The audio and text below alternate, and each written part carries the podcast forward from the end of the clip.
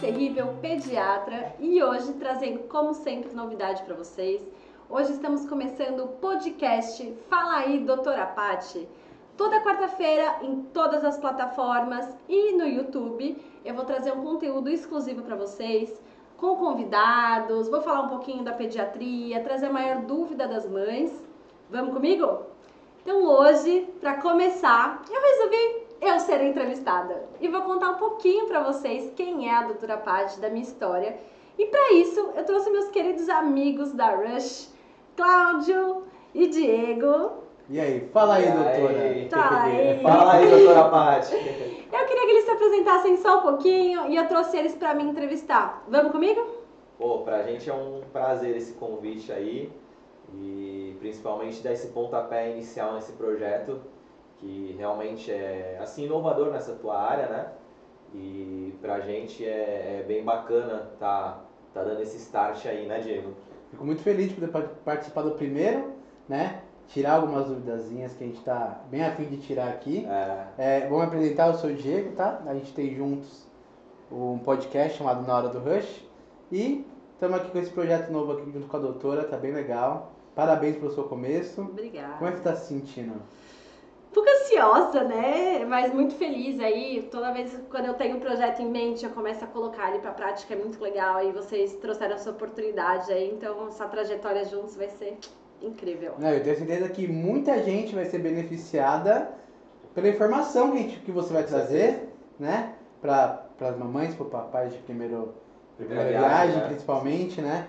Então acho que vai sair muito conteúdo bom. quebrar vários tabus, né? Porque assim como eu e o Diego, eu já sou papai, né? O Diego ainda não, tá estudando aí essa possibilidade, quem sabe em breve. Mas é.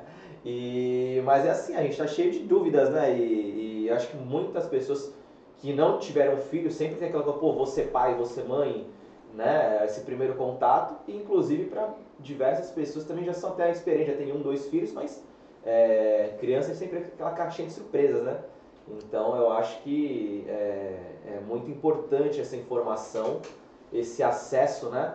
E ainda mais nesse canal novo, se comunicando até com pessoas mais jovens, talvez, né? Enfim, é, acho que é muito interessante isso tudo, né? Vou começar com uma pergunta diferente aqui. Vamos diferente não. Não sei se faz muito sentido pra galera, mas por que, que a criança ela já é tratada diferente? Porque o corpo está em desenvolvimento, porque tem essa separação, assim, até tantos anos é pediatra, depois dali pra frente você se vira. Tá. É importante a gente saber que assim, a criança ela não é um adulto pequeno. Né? Então muita gente fala assim, ah, é muito fácil ser pediatra, pega a dose do adulto e divide por dois, pega a dose né, da medicação, não é, é um mundo totalmente à parte, as doenças são diferentes né, de adulto, o tratamento é diferente, a gente tem que entender todo o ambiente de uma criança, né? Então a pediatria não é simplesmente pegar uma doença e tratar, a gente tem que ver todo o contexto. Eu acompanho as crianças desde o pré-natal. Então, desde que a mãe descobre que está grávida, ela passa em consulta comigo. Eu oriento como ela se preparar para esse momento do parto, o que, que ela tem, precisa fazer para amamentação.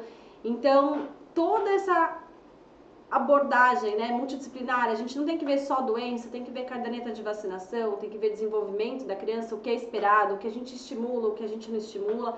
Isso vai até a adolescência. Na verdade, do pediatra vira aquele clínico geral, né? Mas eu falo assim, o pediatra oficialmente a gente atende até os 17, 18 anos aí, né? Quando geralmente os convênios cobrem, porque depois disso muda. Mas tem muito paciente que gosta tanto, eu vou ser suspeita por causa da minha pediatra. Eu passei até os 20 e poucos anos com ela, porque é a referência, né? É aquela médica que sempre acompanhou, sabe seu histórico. Então, assim, geralmente mulher fica um pouquinho mais, depois vai acabar indo pro ginecologista. E o homem quando ele perde a vergonha, né? Então, assim, ele tem aquela confiança no pediatra, mas depois ele começa a ficar com vergonha de passar em pediatra. Aí ele acaba mudando pro clínico. E, mas assim, qual a idade, é, o, o- dentro do parâmetro médico ali, o que, que determina a hora que ela não é mais pediatra? O corpo parou de se desenvol- de se desenvolver igual uma criança? O corpo já virou adulto? O corpo ele meio que vira adulto, a puber- puberdade?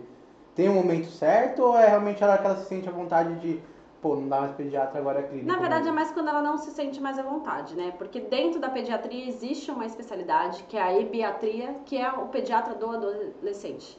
Então, por mais que a mulher tenha menstruado, o homem já tenha, eh, tenha tido a, liber, a puberdade, desculpa, a gente continua acompanhando. Então, é justamente quando a criança não, não se sente, criança, adolescente, não se sente mais à vontade de passar no pediatra. Para a mulher tem essa transição de, tem alguma etapa assim de quando ela é encaminhada para o ginecologista, vai ter a primeira relação sexual ou, ou aí não é mais pediatra, ou pode acompanhar os dois, ou tem aquela questão também já já, já menstruou? Como é que funciona essa questão da, especificamente da mulher?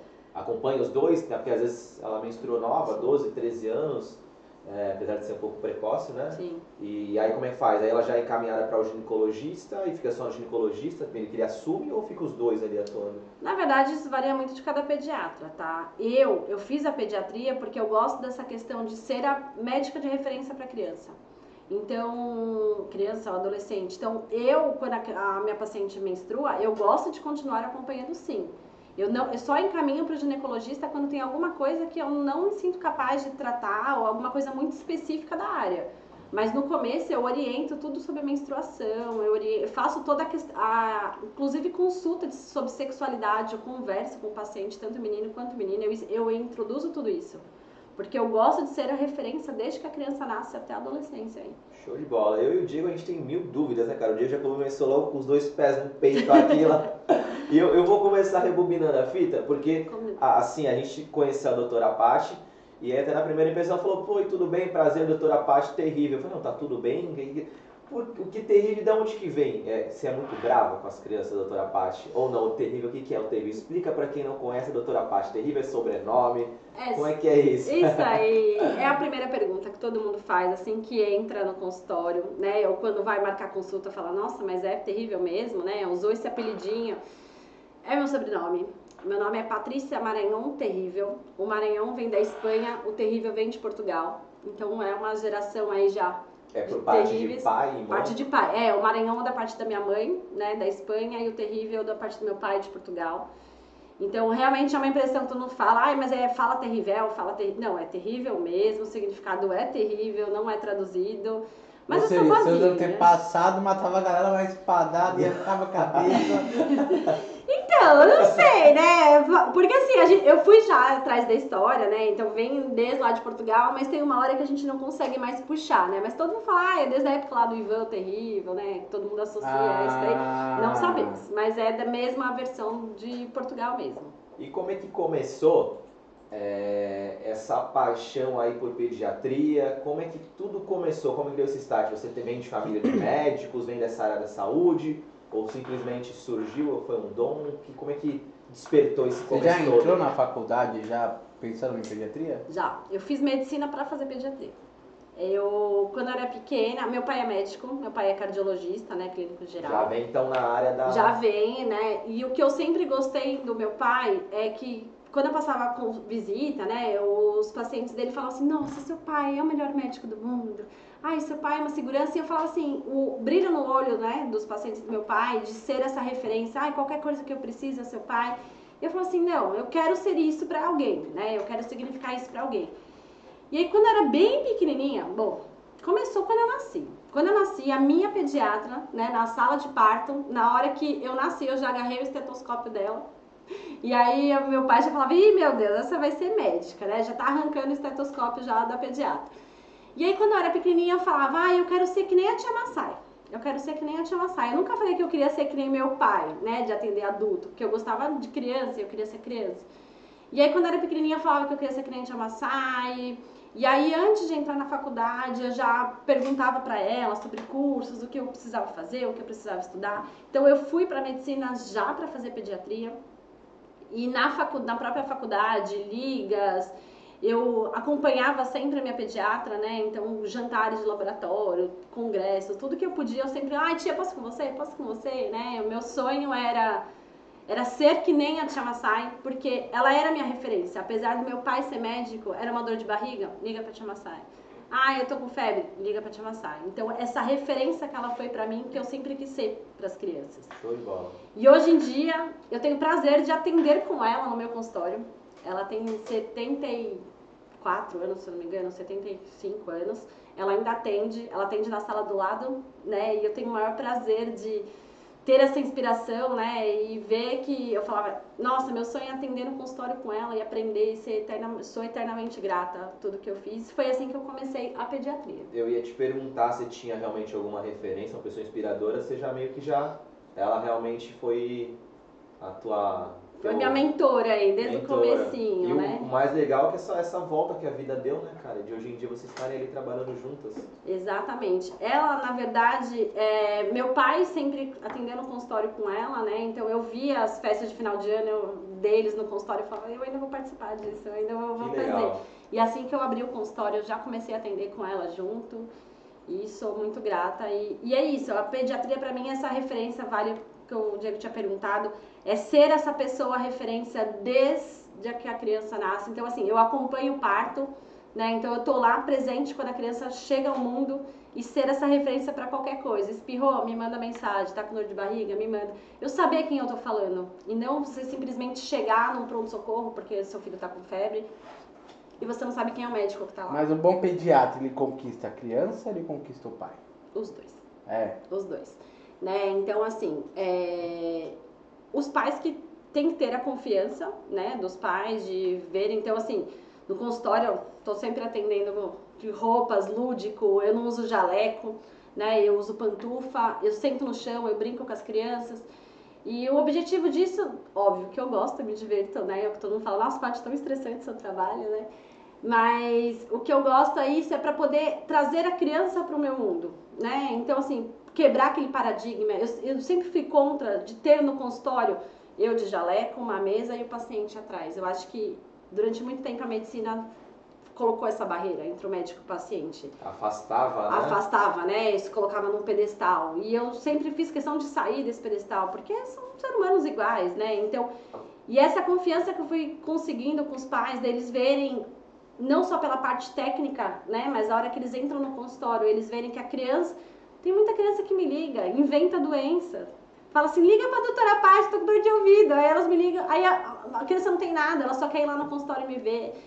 Ah, eu tô com saudade da doutora Paty. Isso pra mim é incrível, né? É, Porque... é algo humanizado, né? Exato. Eu acho que realmente essa humanização gera essa aproximação, é, entre aspas, né, da, da criança, dos pais, com você, do profissional. Exatamente. E, aquela confiança, né? Gera aquela confiança. Assim, essa coisa lúdica que você fala, o que faz um bom é, pediatra. Essa coisa lúdica é muito importante, né? Você faz um teatro, alguma coisa para você entrar. É, o, o, mundo da criança ali, como é que o pediatra ele entra ali, né? Já é provocação isso? Você já tinha que você queria fazer. Pô, eu quero atender criança. Eu acho que quando você pensa nisso, você já sente o lúdico, que é brincadeira, que é aquilo. É, isso acompanha bom pediatra. E se você faz algum curso, alguma o que, que ele tem que fazer para ele pegar desse jeito com a criança, né? Se é só tato ou se tem um treinamento ali para. Não, na verdade, assim, minha inspiração é o, o filme Pat Adams. Não sei se vocês já viram, né? Que é, é, um, é um médico que se vestia de palhaço sim, e atendia, né? E essa foi minha inspiração. A hora que eu vi esse filme, eu chorava. Eu falei, meu Deus, eu quero ser que nem ele.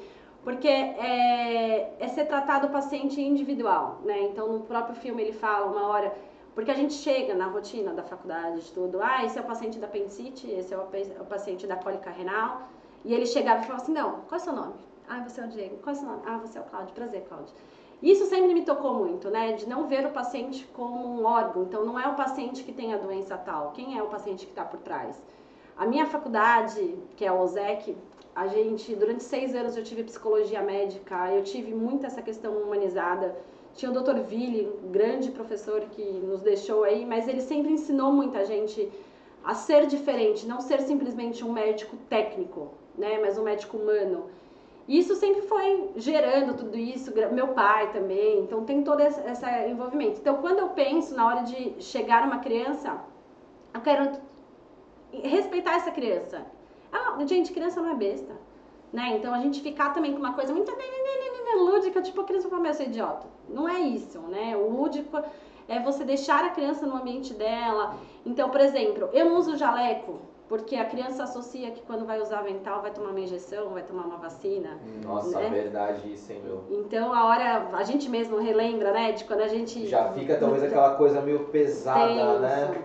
Então a criança entrar no consultório todo colorido, Uma tudo pessoa de igual para igual, ela já de igual pra quebra igual. talvez Esse- aquela aquele medo, né, é, da criança. mesmo, né? É você baixar e olhar no olho da criança, né? Então você nunca examinar a criança de cima pra baixo, é você tipo ajoelhar e olhar no olho da criança, tipo, ela vai se sentir igual, né? Ela vai no- te- teoricamente, assim, a maioria das vezes que, que a criança, né, que alguém vai no médico, né, lógico, tem a- a- as visitas de, de rotina, né, mas normalmente você vai no médico quando você tá ruim, então, é, instintivamente, eu acho que a gente já associa isso, né, tipo, você já associa, é, pô, tô indo no médico, já é um momento meio que delicado, né, já tem isso. Sim. E você comentou de formação. Eu ia perguntar como que é a formação de um pediatra. São seis anos né, de, de, de medicina. Se eu não me engano, é mais dois de residência, especialização, é isso? E como é que foi especificamente a tua formação? Você se formou, você comentou agora, mas me conta mais sobre isso. Tá, então vamos lá que o negócio, eu falo, pra É. gente chegar nisso, a gente tem que ter uma gente, a gente quer saber tudo o que acontece aqui. A gente conhece a doutora Paty, e, mas a gente tem essas dúvidas todas, né, cara? E, e eu acho que é importante pra galera também, porque eu acho que os pais que vão procurar um médico, um, um pediatra, querem entender essa história toda, né? Com certeza. Então eu acho que eu, eu penso pelo meu filho, pô, mas você estudou aonde, né? Aonde você estudou, você se formou aonde, como é que foi, né? Legal. Então aproveita esse gancho aí, conta pra mim e pra galera toda que tá assistindo a gente aí. Então vamos lá. Pra começar, pra entrar numa faculdade, eu fiz dois anos de cursinho, né? Pra entrar numa faculdade, entrei numa faculdade em São Paulo, na OSEC. Fiz seis anos de medicina lá. E quando você acaba a medicina, você presta residência. E aí eu fiz, não passei de primeira, fiz mais um ano de cursinho. Depois desse um ano, eu fiz dois anos de residência de pediatria no Hospital Municipal do Tatuapé, né? E lá, depois disso, eu fiz uma pós-graduação em UTI pediátrica e UTI neonatal. E eu estou cursando ainda agora o MBA na GV de gestão hospitalar. Mas paralelo a isso, eu fiz curso de reanimação neonatal. Eu sou monitora, eu dou curso de reanimação neonatal. Eu fiz curso de capacitação do método canguru, que é o método das UTIs neonatal, quando a gente coloca a criança no colo, né, os benefícios que isso traz, mesmo em UTIs, eu fiz esse curso, eu também ministro esse tipo de curso. Eu sou do departamento de aleitamento materno da Sociedade de Pediatria de São Paulo, então a minha bandeira mais forte aí é a questão do aleitamento materno, todos os benefícios, vão ter podcasts aí só sobre amamentação, né, que é o que eu mais gosto. E assim, não param, né? A, a, a medicina, ela não, você não pode parar, porque você tem que estar sempre fazendo cursos para se atualizar, é, independente de diploma, de certificados, de títulos, né? Eu tenho título de pediatria pela, pela Sociedade Brasileira de Pediatria, estou agora indo para o título de neonatologista. Eu trabalho em dois consultórios. Eu trabalho no consultório na Penha, na Zona Leste, e trabalho em consultório na Vila Mariana, na Zona Sul. O que, é um neonatologista? Tá. O neonatologista é o pediatra que cuida desde a criança quando ela nasce até os 28 dias, né? Mas não é no consultório, é no hospital. Então, quando uma criança prematura, um bebê tem que ir para uma UTI neonatal, né? Até os 28 dias é considerado neonatologista que cuida dessa. É, um, é uma especialidade dentro da pediatria. Mas deixa eu te interromper. Isso daí, por exemplo, assim, é, os pais que já sabem que vai ter uma gravidez de risco, ou que tem, eles que, que entre aspas, te contratam, ou não? Você fica à disposição do hospital e nasceu naquelas condições, eles te chamam. Como é que funciona isso? Legal. Tem dois tipos, tá? Tem quando você é plantonista de um hospital. Então, eu sou, eu trabalho no Hospital Maternidade do SUS, Leonor Mendes de Barros. Lá eu sou plantonista. Então, lá eu cumpro a minha carga horária no hospital.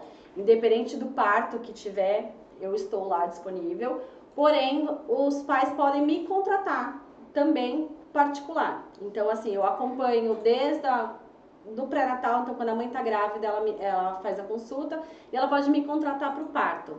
Então, na hora do parto, eu não faço parto, quem faz o parto é o obstetra, né? Mas tem que ter toda. Todo parto tem que ter um pediatra para poder examinar a criança, colocar para amamentar, fazer os primeiros é, procedimentos.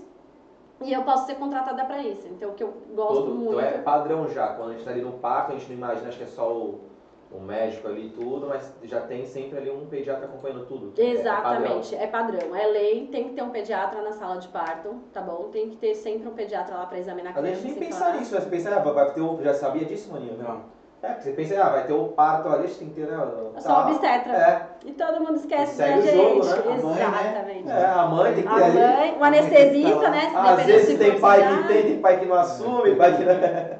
Exatamente, mas não, precisa ter um pediatra sim nesse momento. E o ideal é você ter o seu pediatra que você já conheça, né? Porque o plantonista vai lá, vai, óbvio, vai examinar, vai fazer os procedimentos, mas você ter o seu pediatra que vai acompanhar com você depois, isso é sensacional, né? E deve diminuir muito o número de risco da criança, assim.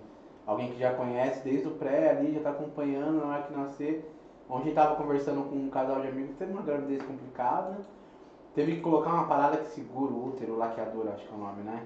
Não, é, a laqueadura é quando você corta, não, corta não, você clampeia o útero para não ter mais filho, mas quando a mulher tá grávida, a É, gente é. coloca pra, pra, no colo do útero para não nascer. É, mas foi isso mesmo. Ela É. colocou. E ela falou que a ela- o primeiro encontro que ela teve com o pediatra foi do plano. Ela falou, nossa. Pediatra, pediatra não, como é que é o nome do médico? É pediatra mesmo quando vai fazer pré-natal? O obstetra. É obstetra. Certo. É. Foi horrível do plano já. de pedir, Mas ela entrou, a experiência foi péssima, muito impessoal, eles foram naquilo que eles queriam. E aí mudou tudo, né? Mudou. Ela falou que só o que um tinha pedido de exame, é, o a segunda pediu, né? Já mudava totalmente do outro, assim. É, a diferença. Ela falou, meu, eu já tinha que ter feito esse exame antes. O que, que é essencial você saber quando você descobre que tá grávida? Ó, descobri que tô grávida. O que, que é essencial saber para esse bebê vai. Pra dar tudo certo no, no corpo da mulher? É, se ela teve algum passado com um problema no útero, por exemplo. O que, que já é algo que preocupa logo no começo da gravidez? Então, na verdade, quando você descobre que está grávida, você tem que procurar dois profissionais, o obstetra e o pediatra. Né? O obstetra vai fazer toda a questão do pré-natal, olhando para a mulher. Então, é quando vai interrogar se tem alguma doença prévia, se tem problema de saúde, hipertensão, diabetes, vai colher um monte de exames, sorologias para saber se está tudo bem. E o pediatra que vai focar no bebê. Então, o pediatra vai ver todo o desenvolvimento do bebê durante o pré-natal, como que ele está crescendo, como que está se desenvolvendo, vai orientar a questão da amamentação depois. Então, assim, é, é muito importante porque todo mundo acha que tem que procurar o pediatra só depois que nasce, né? Então, assim, ai, nasceu, então agora eu vou lá procurar. E aí fica pingando de pediatra em pediatra até achar algum que, que realmente confie, que acerte a linha. Por isso que a gente fala bastante do pediatra na- no pré-natal. Né? Porque você vai olhar e falar, não, ah não, essa parte é muito louca, eu quero, quero outro pediatra. Mas é importante você já ter esse pediatra antes da criança nascer. Todo mundo acha que tem que procurar o pediatra só depois que a criança É, nasce. a gente vai Né? aprender, agora a gente vai, vai aprender essas coisas mesmo, né? Sim. E o quanto é importante, que nem o Diego falou aqui, de realmente você ter confiança no profissional, né? Então, que nem uma, uma profissional que está até hoje, apesar de ter estudado já muito, né? Sim. Se especializado, você vê que ainda continua se atualizando, estudando, focando. E isso acho que passa uma confiança né, pro pai, pros pais, né?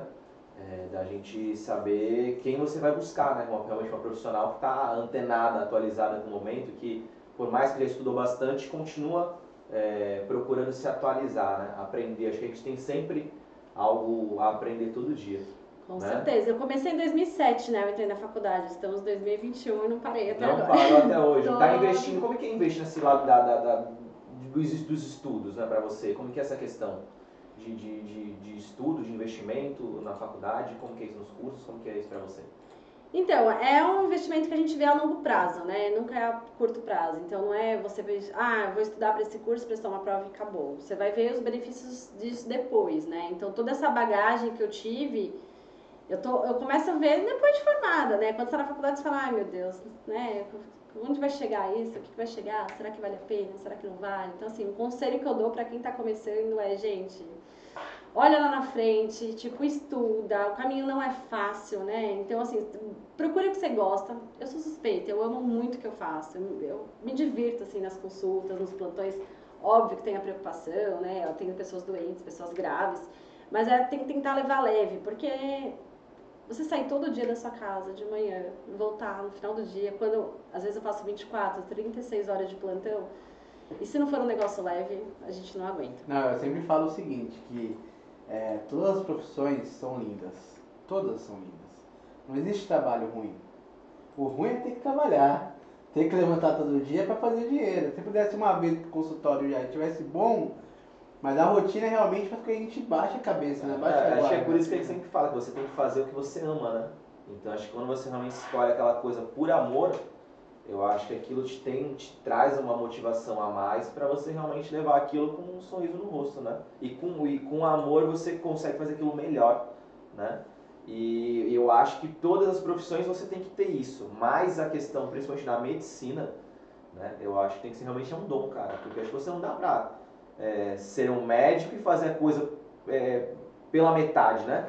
Porque você envolve a vida de um terceiro Você e se principalmente acho que com. É, Você se envolve muito com o paciente? Muito, muito.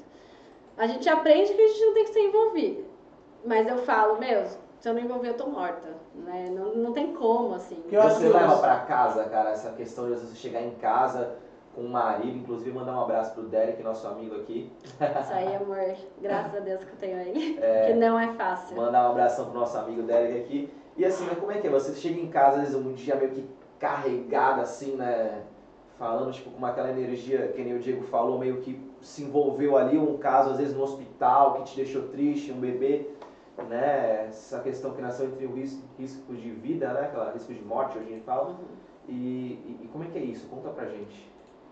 É, te falar que não é fácil, né? A gente, principalmente na pediatria, na medicina a gente se prepara, né? A gente aprendeu na escola, a gente nasce, cresce, reproduz e morre. Né? Então, assim, quando eu perdi a paciente mais velha na faculdade, antes de fazer pediatria, não que era mais fácil, mas você se comove mais e se aceita melhor, né? Você fala, não, mas já tava velhinho, né? Já tava com essa doença, natural já foi lei vida, natural, né? Mas assim, quando você perde uma criança, parece que não é justo. Não é justo eu falar para uma mãe que, o, que perdeu o filho dela, né? Então, assim, é muita terapia aí, muita, muita parte psicológica mesmo, porque não é fácil. Eu, eu descompenso às vezes, né? Teve uma vez, teve uma mãe que o filho dela faleceu, eu comecei a chorar desesperadamente. A mãe veio e falou: Doutora, vem cá. Eu fiquei quatro horas em cima da criança. Desculpa perguntar qual foi, você pode falar pra gente qual foi o motivo? Era, Era um bebê prematuro, Ah, tá. era um bebê prematuro, pequenininho, mas ele já tava tipo um mês e pouco de vida, assim, mas ele pegou uma infecção, né? Mas assim, fiquei quatro horas em cima da criança e a mãe lá comigo, e aí na hora que ele faleceu, eu comecei a chorar, e eu, porque assim, nós temos a sensação de que sempre a gente podia fazer um pouquinho mais, né? Nossa, mas se eu tivesse feito isso, se eu tivesse feito aquilo? E a mãe virou e falou, doutora, para, vem cá. Aí a mãe me pegou assim, eu chorando, ela falou assim, eu vi, você fez tudo, tudo que você podia. Eu só tenho que te agradecer. Obrigada, obrigada por ter confortado meu filho, obrigada por ter feito isso. Então, assim, não é fácil, a gente não consegue virar as costas e falar assim, ah, ok, chegar em casa e fingir que nada aconteceu, né? É, graças a Deus tem minha família, meu pai que sempre me ensinou tudo isso, meu pai que sempre. Quantas vezes eu não cheguei, ah, mas e se eu tivesse feito isso, meu pai, então vamos lá, vamos rever tudo. Você foi tal linha, você fez tal tratamento, e aí? Não tem o que fazer tem uma força muito maior do que a gente, né? Então, assim, o médico, ele não é... é, ele não pode solucionar todos os problemas, né? A, a medicina não é para curar, a medicina é para aliviar, né? Então, o importante é a gente não ficar procurando sempre a cura das coisas, mas aliviar as pessoas, aliviar a dor, aliviar o sofrimento. Caraca, muito, né? É forte pra caramba. Forte é. isso, né? E, e essa tua frase eu nunca tinha ouvido falar, mas é realmente é algo que, é- que às, vezes, às vezes coloca o médico como seu super-herói, né? E o médico, ele também ele é de carne e osso também, ele também tem sentimentos, né? Então, acho que tem todos esses, esses lados. E além né? de tudo isso, é é que no caso dessa, dessa mãe, eu acho que ela entendeu muito numa boa, né? Mas a ge- gerenciar a expectativa dos pais, eu acho que é outra, outro ponto que você tem que olhar também com um carinho bem, bem forte, né? Porque cara tá esperando ali nove meses tudo acontecer e tal, e já aconteceu, por exemplo, a criança nascer com alguma coisa que eles não, eles não sabiam, você não sabia, e, meu, você não me falou que ia acontecer isso, e como foi? É, é isso, exatamente isso. Nós somos super-heróis, nós também temos nossas falhas, nós também temos. E assim, não existe o tratamento correto, o caminho correto, né? Era o raciocínio que você tava lá. A gente fala muito no médico do dia seguinte. É muito fácil você olhar ontem e falar, não, Bel, por que que você não fez isso? Era você lá no, no- né? do É igual no jeito. futebol, né? Ganhou, tá tudo certo. Se Exato. perdeu, pô, por que que não, Por que né? que não por que que não colocou outro jogador que tava no banco? mas- Exatamente, É. né? Então, assim, mas assim, trabalhar com pais é muito difícil. Por isso que a gente vê que a pediatria tá ficando em falta, ninguém mais quer fazer, né? A pediatria não dá dinheiro, né? Porque não tem procedimento, não tem cirurgia, não tem nada, né? É, é isso, é o bate-papo, né? É o acompanhamento, né? é o acompanhamento. Então, assim, trabalhar com pai, mãe, avós não é difícil, porque nunca é só com a mãe ou só com o pai. É o pai, a mãe, a avó, a vizinha, o cachorro, o periquito. Todo tipo, mundo com mil receitas Todo mundo comeu receitas, todo mundo, ai, na minha época eu fazia isso, ai, essa mulher, essa novinha aí não sabe nada, né? Então é lidar com essa expectativa de todo mundo da família, é você acalmar e você mostrar que podem confiar em você. Então toda vez que tem algum problema assim, eu falo, não, chama. Ai, porque a avó fala isso, então chama a avó, vem aqui no consultório, Você vamos já conversar. sofreu preconceito por essa questão, é, que nem você falou da idade? Existe isso do médico novo com o médico mais velho? E como é que combate isso, realmente? Existe, Como que é a muito. fórmula que você usa pra realmente se posicionar, vamos dizer assim, né? Então, ainda tem, né, o preconceito, apesar de eu não ser mais tão novinha, né, mas as pessoas ainda têm, ainda mais desse meu jeito lúdico, né, de, de atender, mas quando você chega e você se porta você mostra o que você está fazendo, né, o que você sabe o que você está falando, você mostra estudo científico, você mostra estatística, você mostra tudo, você fala, não, pera lá. E a questão das redes sociais, né? Quando eu entrei nas redes sociais, no meu Instagram, no meu YouTube, a maioria das mães já chega no meu consultório por, por indicação de alguém, pela, entrou na rede e fala, porque assim, antigamente era, ai, vai lá na doutora Paty terrível.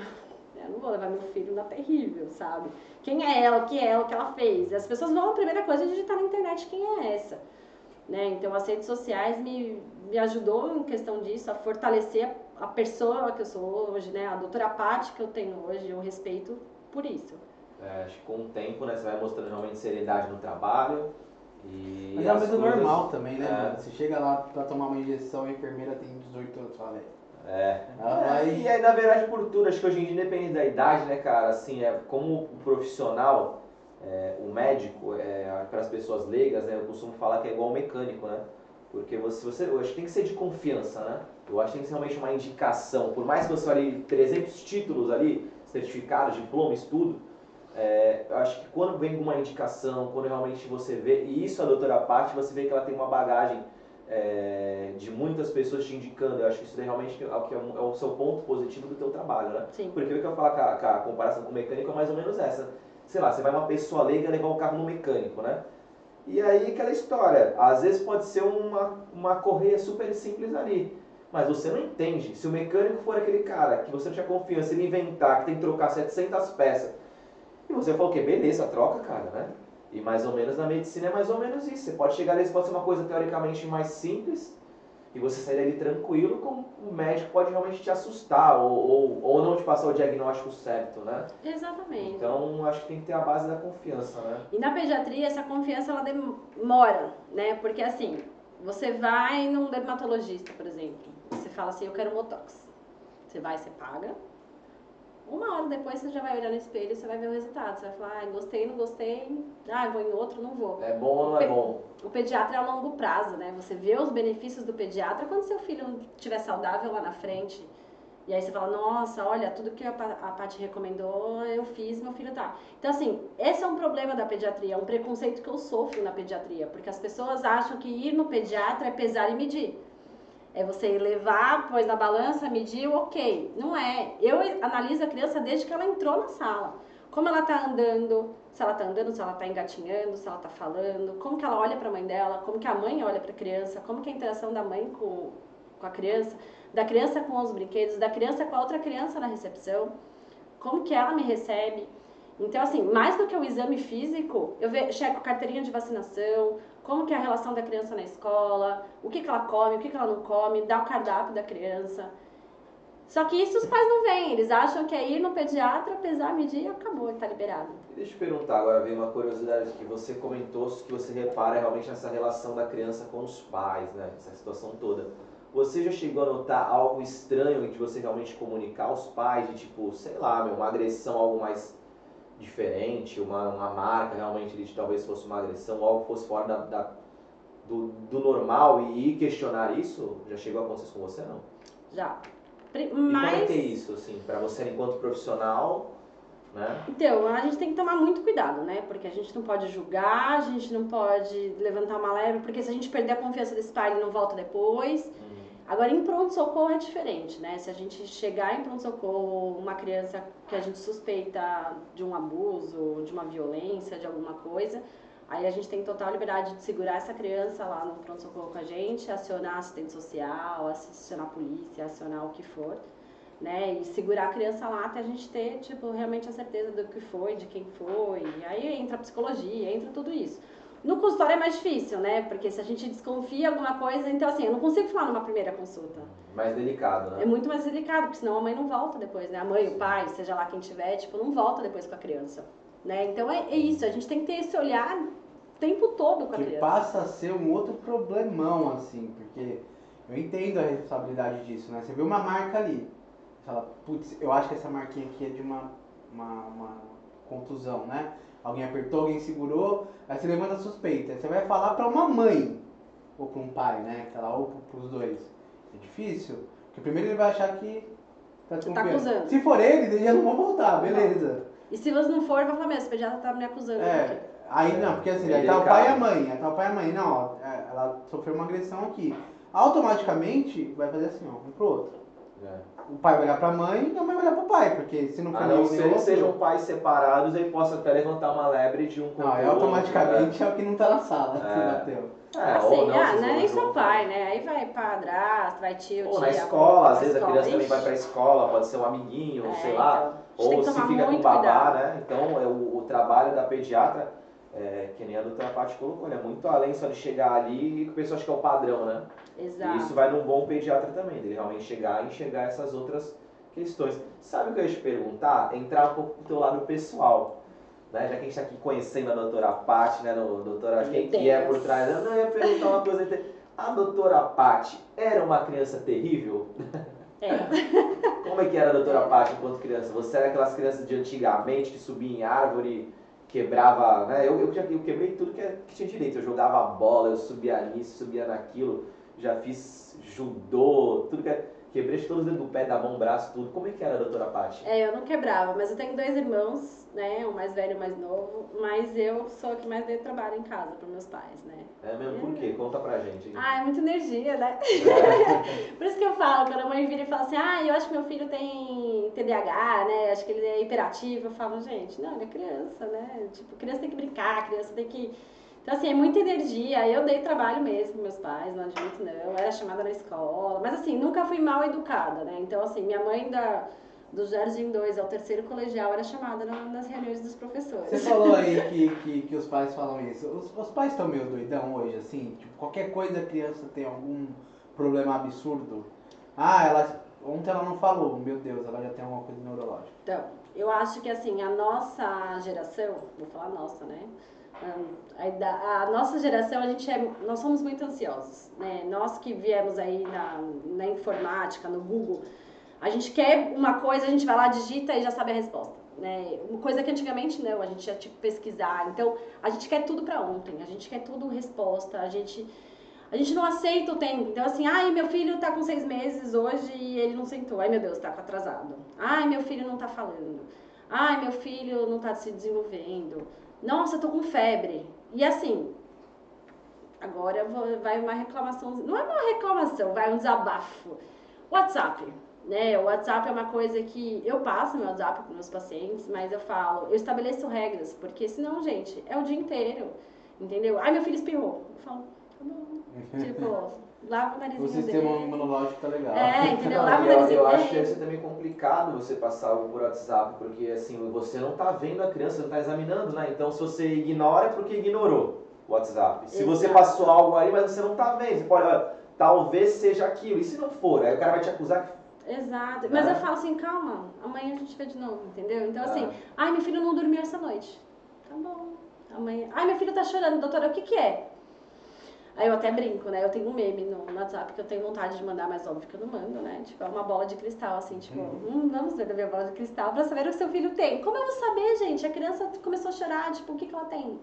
Ai, a criança tá com febre. Tá bom, medica e vamos esperar dois dias pra gente ver o que é. Então, assim, é, os pais estão doidão nesse sentido, de querer solucionar rápido. E o fato de você ter o WhatsApp do médico, acha que, tipo, pode mandar o dia inteiro, madrugada, e o médico tem que responder. Se você não responde, vem a cobrança. Não, doutora, eu te mandei, você não me respondeu. Eu falo, gente, eu respondo, mas tem horário pra isso, né? Tipo, eu vejo quando é uma emergência, quando não é. Tem que, ter, tem que ter realmente mais uma questão mesmo de uma emergência, né? Que telefone você tem que ter um bom senso, né? Pra É, Exatamente. usar aquilo por um canal positivo, E né? dizer foto de fralda, gente. Assim. Como é que é isso? Foto de bosta, né? Não, não, mas. Não, mas como é, a galera sai mandando assim, o então cocô você- do neném tá azul, Ah. ele responde por quê? tá? É- Exatamente. Ai, doutora, olha, é normal? Aí é uma foto de um cocô verde. Aí eu falo, não É. sei, gente. Tipo, Seu filho é o pai dele é o Hulk, então é normal lá. Não, gente, assim, eu falo, tons de amarelo, tons de verde, tipo, são normais pra criança, entendeu? Mas assim, é uma angústia, uma ansiedade do tipo. E, E eu- quanto que, eu vou perguntar aqui, qu- quando que a gente sabe se uma criança tá com febre? 37 já é aquele ditado, 37 é febre ou não é febre? Não Acima é dos febre. 38, como é que é isso? 37,8, acima de 37,8 é febre. E existe aquela questão da gente esperar, é, que nem o tem gente falar, pô, mas quando começou a febre, espera um pouco ou não espera? Como é que é isso? Acima Começou febre, criança tem que levar já. Não, não tem que levar pra nenhum lugar. 37,8 é febre, tem que medicar o pequeno e aguardar, gente. Tem que aguardar de 48 a 72 horas em casa.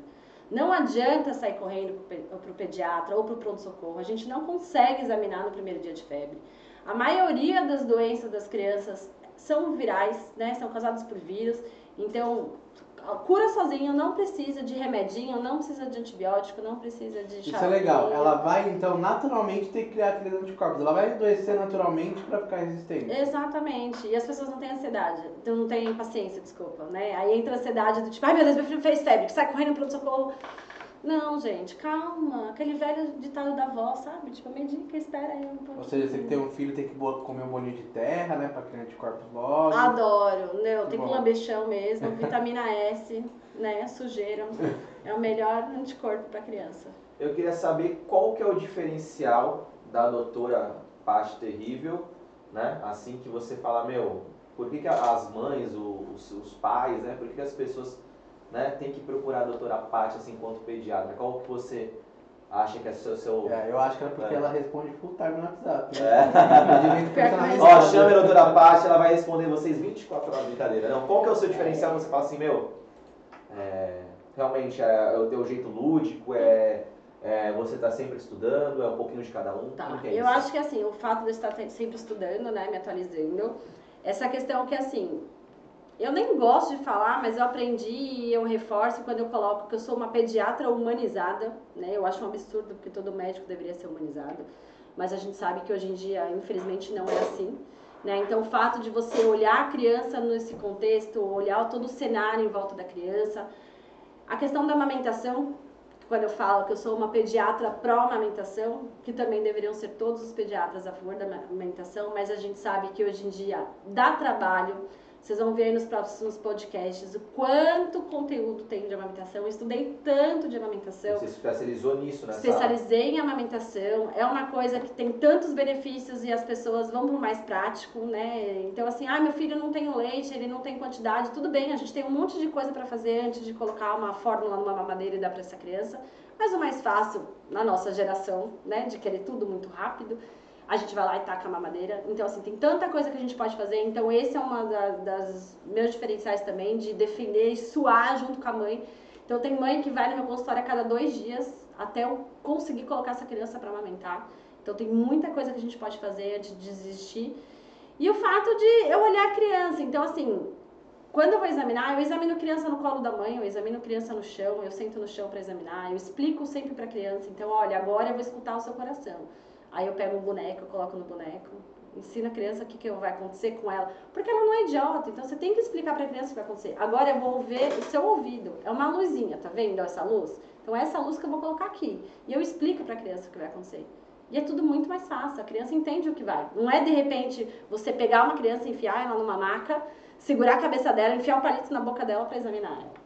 Ah, existe alguma, algum estudo, algo que você vem notando da, da interferência da tecnologia nas crianças, hábitos que vem mudando, comportamentos ou até a própria saúde? Eu falo isso porque na psiqui- psiquiatria já tem um estudo que traz paralelo entre ah, o aumento da depressão e o aumento do consumo de tecnologia, né? Na área pediátrica, você vem notando alguma diferença nas crianças com, tecno, com a tecnologia chegando? Elas já chegam já muito viciadas no celular? Isso te- porque você falou dos novos pais na nossa geração. A gente tá, a gente fala nossa geração, né, porque eu não tenho filho, mas a gente está criando já as crianças de outras maneiras que nossos pais criavam. A gente já tem mais ajuda. Que o- deu um problema, a criança gritou um pouco mais, o cara tá com o celular na mão dela lá com, com um negocinho e dá ali musiquinha de piriri pororó tá umas horas. Você vem desde 2007, né? Você vem notando alguma mudança nas crianças no geral com o Comporta, é, o comportamental. comportamento com o né? crescimento da, da tecnologia? Total. Assim, a gente fala que o uso de telas, teoricamente, não é recomendado antes dos 5 anos de idade. Mas a gente Caraca, sabe. meu, né? Hoje em dia é um Impossível. ano a criança com iPhone ali já no Instagram postando. Exatamente. E nessa pandemia isso aumentou muito mais, né? Porque tá o pai, de, o pai e a mãe de home office, né? Tem que fazer comida, tá a criança lá, não tem empregado, não tem nada. Então, assim, a pandemia até vai ser um podcast só sobre isso, os efeitos colaterais da pandemia, né, para as crianças. Porque a gente teve muito problema geral, em né? relação Na com escola isso. também as crianças ficaram em aula online, ali Exato. uma. atraso de desenvolvimento. Então, quando a gente usa muito a tela para a criança, a gente tem isso porque a, a criança ela hiperfoca na tela, né? Então, assim, a criança, gente, ela- a gente vive numa sociedade.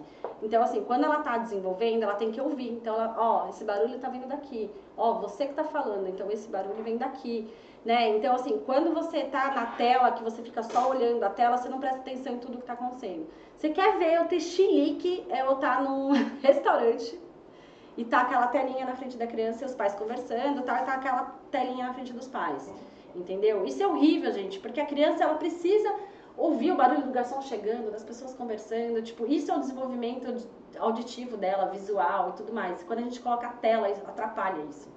Então, por isso que a gente fala que não é para usar tela nas, na- nas crianças. Teoricamente isso vai prejudicar talvez numa, até na própria questão da concentração dela, da, da- pode Da- gerar também di- distúrbios nessa, nesse, nesse lado. Total, concentração. Quantas vezes você não pega uma criança, tipo, travou o aplicativo, ela pega o celular e joga no chão? Tipo, se a gente veio de uma geração que já não tem paciência, que quer o resultado rápido, as crianças estão vindo isso muito Não, eu ia falar isso. Eu já não almoço se eu assistir alguma coisa. O que já falam que é errado.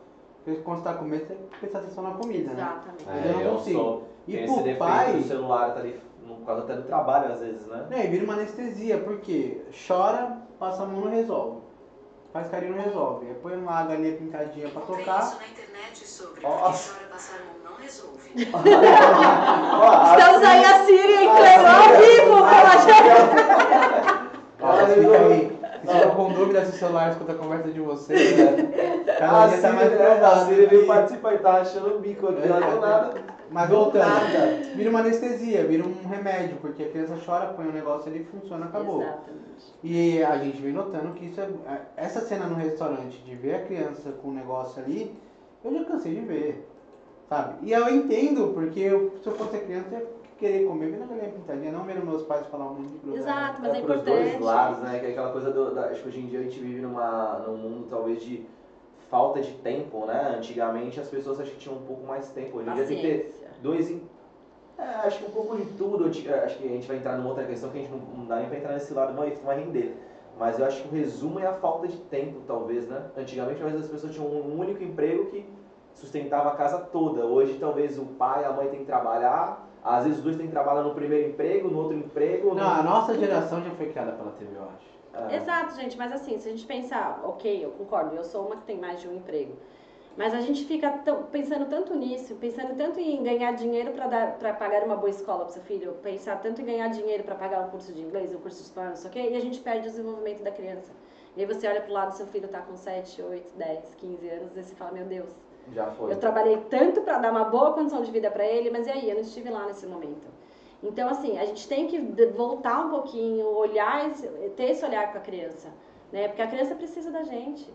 Aí teu filho vai chegar com 15 anos lá, só vai saber cantar galinha pintadinha, mais nada. Ele vai ficar viciando Baby Shark. Guri, essa Nossa, coisa aí. exato. Mas tem um lado bom também, né? Quer dizer, pelo menos a gente acha, falam muito que essas músicas ajudam no desenvolvimento, ah, balela, ou você acha que tem um lado bom dessa galera aqui? Não, assim, música é legal. Música, gente, sou fã de música, assim, mas é- o problema é a tela. Entendeu? Então você pode colocar a galinha pitadinha, o baby Uhum. shark e tudo, mas não deixar a criança olhando pra tela. Entendi. Entendeu? Música aguça a audição, tons e tudo mais é importante, como qualquer tipo de música, né? É, tem até estudos que falam que crianças que ouvem música clássica desenvolvem mais do que isso. É, isso então, é, é muito verdade legal. isso? É É verdade. verdade? É verdade. É, então. Coloquem Mozart pros seus filhos, não Baby Shark. Não, e vale a pena ouvir sempre. Até a gente mesmo que já tá com, com a cabeça formada aí, desenvolvida, vai Qual que é a explicação, vamos dizer assim, teoricamente, se existe uma explicação um pouco As mais escalas técnica? matemáticas das notas. Eu acho que é uma parada assim. Eu sei que tem alguma coisa relacionada com notas, mas eu não sei te explicar direito. Não. Vou Mas comparar, tem. que você coloca um funk, é duas notas, tchutchá. Você coloca, uma- isso é o que eu, empírico, tá, que eu ouvi falar. E a música clássica, ela tem várias, ela é uma escala de notas muito grande.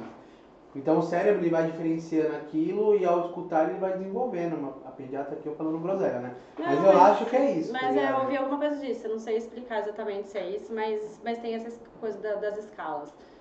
Mas assim, é isso. E só reforçando o que você falou da alimentação, né? Vale para as crianças, mas vale para nós adultos. Gente, não, não vê, não comam assistindo, tipo, televisão. Se quiserem colocar algum podcast, ó, fala aí do Terapate para ouvir. Mas o problema da, da tela é justamente esse. A gente perde né, o prazer da comida, a gente perde o paladar, a gente perde a, a noção de saciedade. Então, se você vê, quando você come vendo alguma coisa, você come muito mais do que você realmente precisa, porque você tá lá vendo e tá comendo.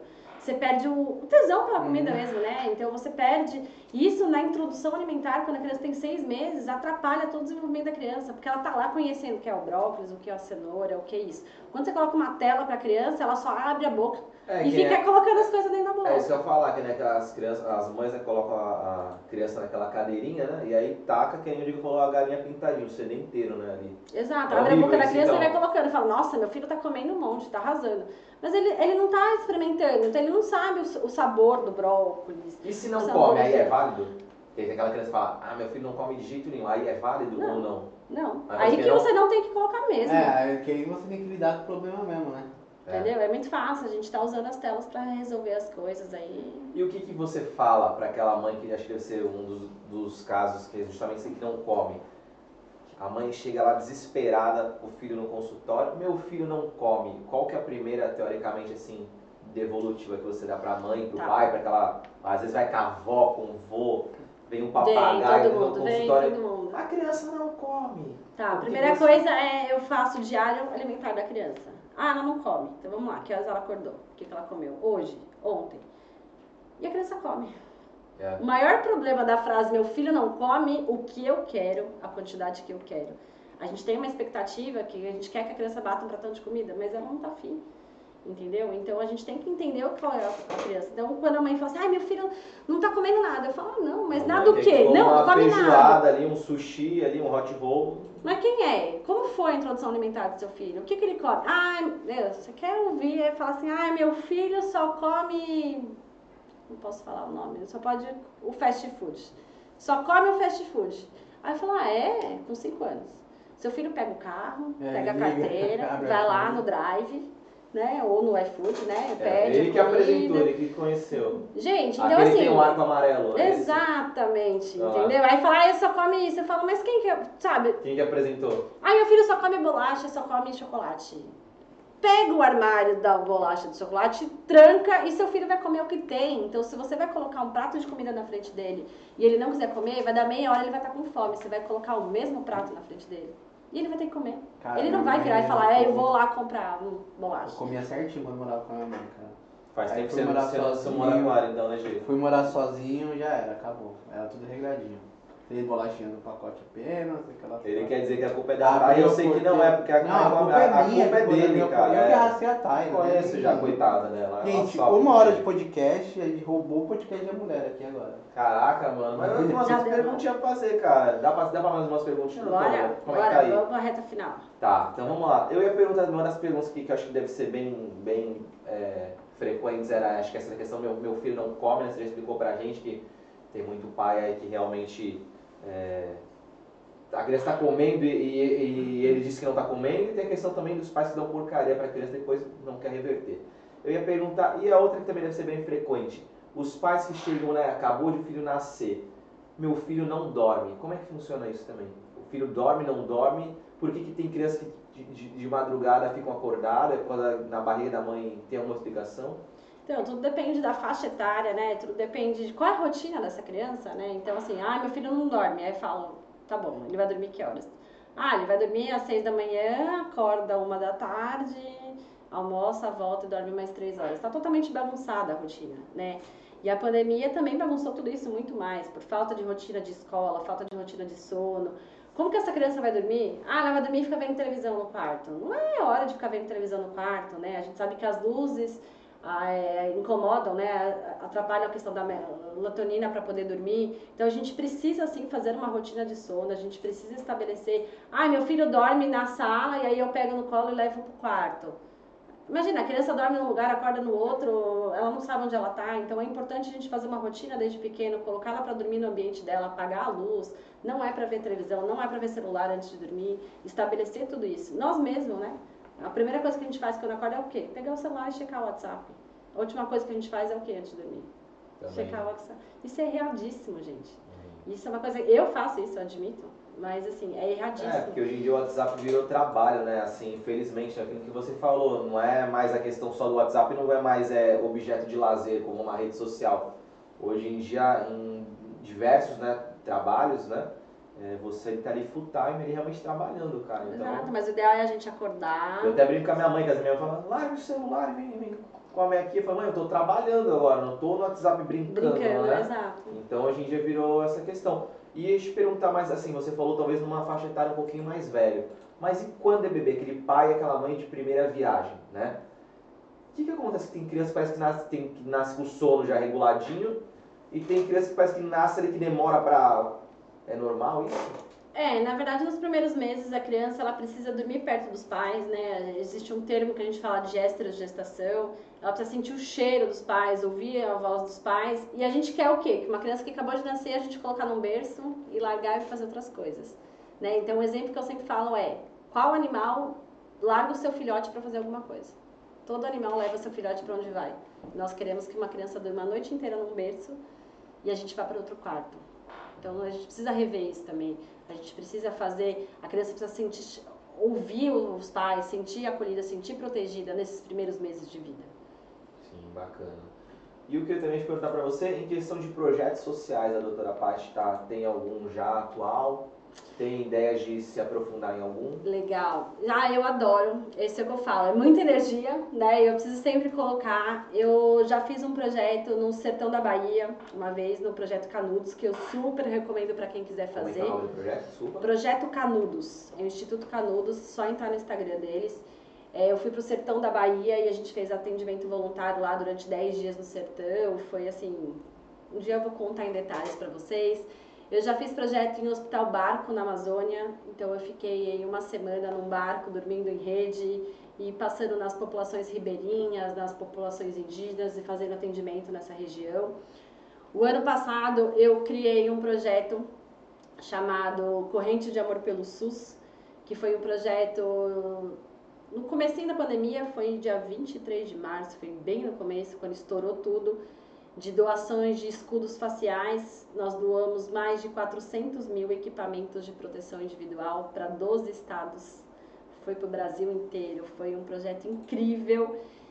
É, me, nossa, me ensinou muito aí na questão da pandemia, na questão de atendimento do SUS.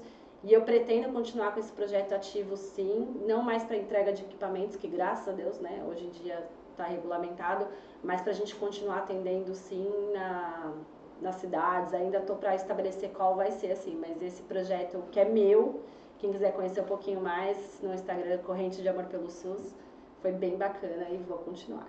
Pô, que legal. Eu te perguntar assim, se teve algum caso, aí já você comentou que tem algumas experiências, né? Quem voltar no podcast lá vai ver, mas assim, teve algum caso é, ou alguma criança assim, que te marcou muito é, na tua história de, da, da pediatria? Alguma coisa que você falou, meu, realmente essa coisa me marcou, ou mudei a vida de alguém, ou de alguma criança, teve alguma experiência assim do tipo? Tem algumas, essa que eu contei, né, que foi a mãe que me acolheu, foi uma delas, né, eu saber que eu tô no caminho certo e eu tô fazendo as coisas certas, independente de qual é o desfecho final, né, é, toda vez que chega alguma mãe, tem um que eu, a criança chegou, nossa, com uma semana de vida, assim, desnutrida, desidratada, não estava conseguindo amamentar, não estava urinando. Era ponto de ir para o pronto-socorro, e o pronto-socorro não, para internar, porque a criança não estava mamando, e eu fui lá, não, vamos fazer amamentação, vamos fazer isso, isso, aquilo. Hoje em dia está aí fazendo dois aninhos, mamando no peito ainda faz dois anos, nunca ficou doente, nunca ficou internado. Então, assim, esses casos do dia a dia que me mostram que eu estou no caminho certo, que eu estou fazendo realmente, que as, quando os pais confiam em mim, a gente fala, várias vezes teve criança já com, que nasceu aí com 2 quilos e pouco, chegou no consultório com uns 700, né, e aí o pai fala, não, doutora, pelo amor de Deus, eu vou tacar a fórmula, eu falo, mesmo, confia em mim. O pai me olha com aquela cara, né, meio tipo, só doida, né, tipo, meu filho, eu falei, meu, confia em mim. Eu vou voltar daqui dois dias, a gente vai ver. E aí, quando os pais confiam e vão junto comigo, depois eles só falam, nossa, parte, obrigada. Obrigada, era isso que eu precisava, é pegar na mão dos pais mesmo e mostrar essa confiança e mostrar que eu sou capaz e estamos no caminho certo. Show de bola. E assim, o podcast é um projeto que é o futuro, que já é o presente. Tem algum outro projeto que você está engatilhando, que você está querendo colocar nos trilhos aí, que está acontecendo? Tem, tem coisa, muita coisa boa vindo por aí. Você pode dar algum spoiler aí pra gente aí? Será? Será? Vamos lá. O podcast já é um projeto futuro. O projeto já tá tá, é, o podcast Nosso já tá primeiro aí, aqui, estaremos aí todos. episódio, primeiro programa, que a gente tá muito feliz aqui que tá fazendo, né? Exatamente. Mas conta pra gente, podcast rapidinho. aí. Vai ter, vão ter dois cursos que eu quero lançar aí, um até o final do ano e um no começo do ano que vem. Um curso voltado aí mais para para as mães de primeira viagem, para os pais de primeira viagem. E um curso que é pro que eu adoro, que é a questão de amamentação mesmo. Então, é o que eu posso falar. Show de bola. Você quer falar mais alguma coisinha, maninho? Quer perguntar mais alguma coisa aí? Cara, aqui tá tranquilo já, já deu pra... Assim, tem um universo inteiro pra explorar. Com certeza. Só Que- aí aí, outros aí, é, aí a pessoa vai ter que acompanhar o próximo, aliás, os próximos, né? Os próximos programas da doutora Paty vai estar aqui disponível no YouTube e nas outras plataformas, né? E vão ter que ficar ligados. Hoje deu pra gente conhecer um pouquinho da doutora Paty, uma, foi super incrível aí. E eu queria, é, além de agradecer o convite, né? Da gente estar participando e estar fazendo parte disso tudo pra, que está acontecendo. E ia pedir para você também deixar uma mensagem aí nesse primeiro programa para os papais, mamães que já te conhecem e para quem não te conhece e que pode, né, vamos dizer assim, estar junto com você aí. Bom, gente, eu queria agradecer aí, né, é, a confiança de vocês nesses meus cinco anos aí de consultório e pessoal que está me conhecendo aí nas redes sociais. Meu objetivo é sempre trazer informação, né? A gente sabe que infelizmente não consigo atender todo mundo, resolver os problemas de todo mundo, mas eu já tive tanto feedback gostoso de já fui parada em lugares em restaurantes do tipo, doutora Paty, é você? Nossa, eu te sigo, obrigada, obrigada por ter ensinado isso, e não era meu paciente, né? Então eu acho que a gente chegar com informação, o máximo que a gente conseguir aí, com lives, podcasts, YouTube, o que tiver que vir por aí, porque tudo que é novidade eu vou estar trazendo aqui pra vocês.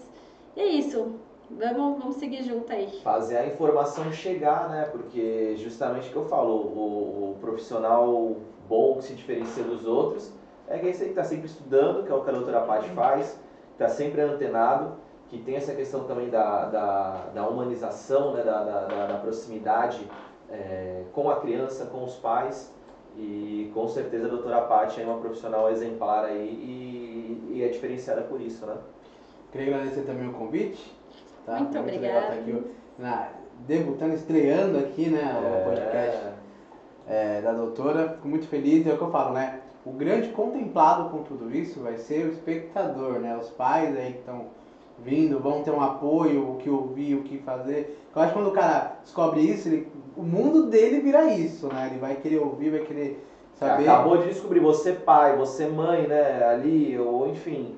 É, é um mundo novo, imagina quantas perguntas. A gente fez várias perguntas aqui, agora imagina quantas perguntas você que vai ser pai agora, você que vai ser mamãe, é, ou você que, que já nasceu, às vezes teve uma experiência que já tem um pediatra, mas teve uma experiência que não foi tão bacana. Exatamente. Então assim, meu, tem, acho que é um universo realmente incrível, né? A pessoa vai, vai adentrar.